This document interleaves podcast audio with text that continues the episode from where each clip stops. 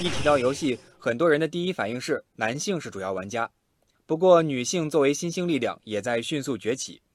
报告显示，中国女性游戏市场销售收入达到四百三十亿元，并且在未来三年内有将近一百四十亿的增长空间，妥妥的一片新蓝海。网友香明自豪地说：“没听过李泽言，总听过炼狱制作人吧？没养过青蛙，总看过旅行青蛙带回来的明信片吧？”这些游戏的玩家中，女性超过七成，可以说他们能成为爆款，还是要感谢女玩家。也有很多男性玩家发出疑问：平时游戏没看到这么多女生啊？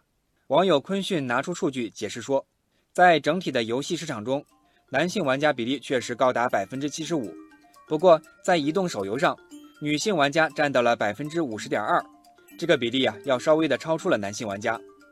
不仅如此呢，女性玩家的付费率也不低于男性，而且付费场景更多、更个性化。网友若有似无说，自己呢会花一些钱在闯关上，推动剧情发展，就好像呢自己在看一部电视剧。而网友小玉说，只要花费不大，可以理解。女性玩家的崛起也让不少开发商意识到了商机，纷纷表示将推出女性游戏。不少网友表示，想从玩家兜里掏钱。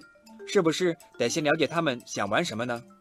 的确呢，在游戏选择上，不少男性网友表示呢，更偏爱竞技类、对抗类的游戏，而女玩家则表示，更爱养成类、剧情类游戏。网友维多利亚说：“这就好比有人爱看宫廷剧，有人爱看谍战剧，而有人爱看情感剧。要想吸引玩家，首先得投其所好。”网友卡米尔说：“自己并不太关注游戏操作有多酷炫。”更看重的是游戏有没有独特的内容，能否打动自己。另外呢，也有不少因素值得考虑。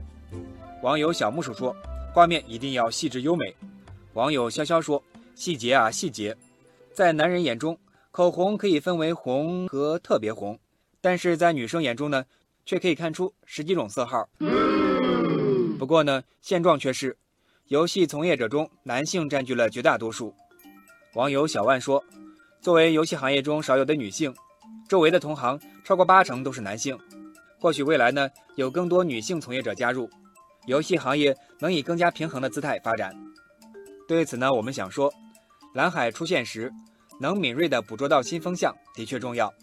不过，要想在市场上有所作为，还是要针对市场细分需求，更有针对性地提高产品质量和水平。